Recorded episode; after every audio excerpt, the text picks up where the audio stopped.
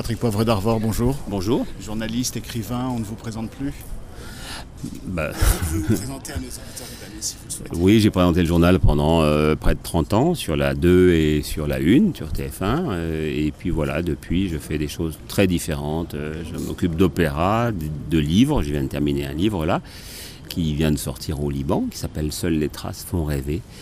Et puis euh, des récitals que je fais de ci, de là, avec des amis pianistes, et des quatuors. J'aime ça, voilà, j'aime euh, diversifier mes activités et changer. J'ai eu une belle vie euh, télévisuelle et maintenant je passe à autre chose. Justement, en parlant de votre vie télévisuelle, euh, pour commencer, euh, vous connaissez Noam Chomsky, j'imagine Bien sûr, bien sûr. Alors Noam Chomsky, dans Manufacturing Consent, The Political Economy of the Mass Media, affirme que plus un groupe domine la société, plus il met en avant une vitrine d'hommes politiques et de journalistes pour asseoir son pouvoir.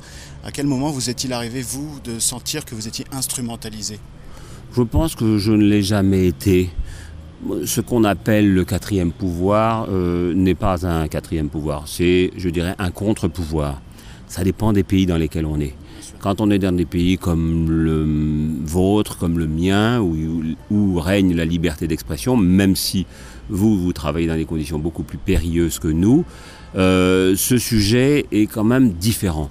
Euh, quand on est dans des pays euh, dictatoriaux, alors là, oui, il y a un vrai problème. Mais je crois que globalement, les choses se rééquilibrent toujours. C'est ça qui m'impressionne.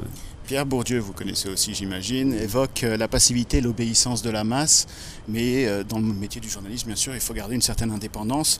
Alors comment est-ce que c'est possible de garder cette indépendance et est-ce que c'est possible de le faire sans violence? Moi, je pense que c'est extrêmement facile. C'est même euh, le plus difficile, c'est d'être évidemment indépendant vis-à-vis des gens desquels on se sent les plus proches, pour des tas de raisons.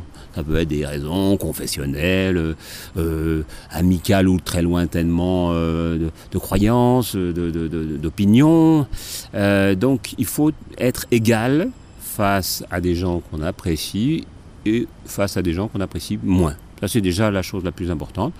Euh, moi, j'ai eu la chance euh, ou, le malheur euh, d'avoir été mis au piquet par deux présidents, un de gauche, un de droite, vous voyez. Donc, j'ai eu mon compte. Donc, de ce point de vue, voilà, c'est une, je dirais pas que c'est une légion d'honneur, mais c'est une façon de, de reconnaître. Voilà. Vous avez dit à un moment donné que les gens considéraient la culture comme un monstre. Quelle place tient la culture pour vous Comment lui donner sa place dans la société aujourd'hui Euh, pour moi, c'est capital. C'est pour ça que pendant bon, euh, 30 ans, j'ai présenté le journal télévisé, mais j'ai- surtout pendant 20 ans, j'ai présenté des émissions littéraires. Et ça, je tenais beaucoup à présenter des gens de toute nature, des gens qui étaient des écrivains euh, dits intellectuels, d'autres. Vol de euh, nuit sur TF1. voilà, vol de nuit, et puis avant, euh, ex libris.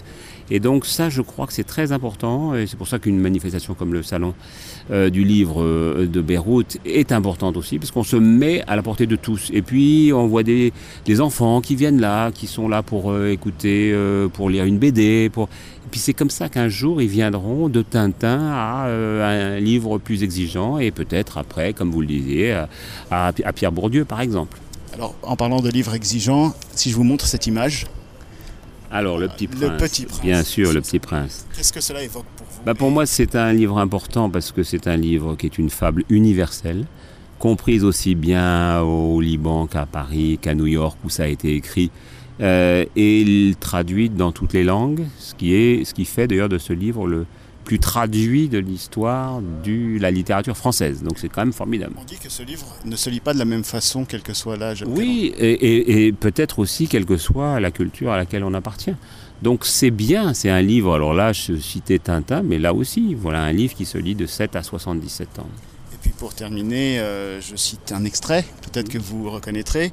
Nous ne demandons pas à être éternels, mais à ne pas voir les actes et les choses tout à coup perdre leur sens. Eh ben, je trouve que c'est une phrase qui a vraiment son sens, hein, parce que l'éternité, bon, c'est, ça ressemble un petit peu à, c'est l'évocation de ce que je dis dans mon titre, c'est-à-dire seules les traces font rêver. On laisse des traces, donc on peut laisser des traces. Est-ce que c'est l'éternité? Je ne sais pas, mais on peut laisser des traces pour le, la postérité. Mais après, euh, il faut être toujours dans une recherche de sens euh, pour sa propre vie. Et quand on est un peu clair au droit vis-à-vis de soi-même, je crois qu'on est un peu plus droit vis-à-vis des autres. C'est comme ça que vous trouvez le bonheur?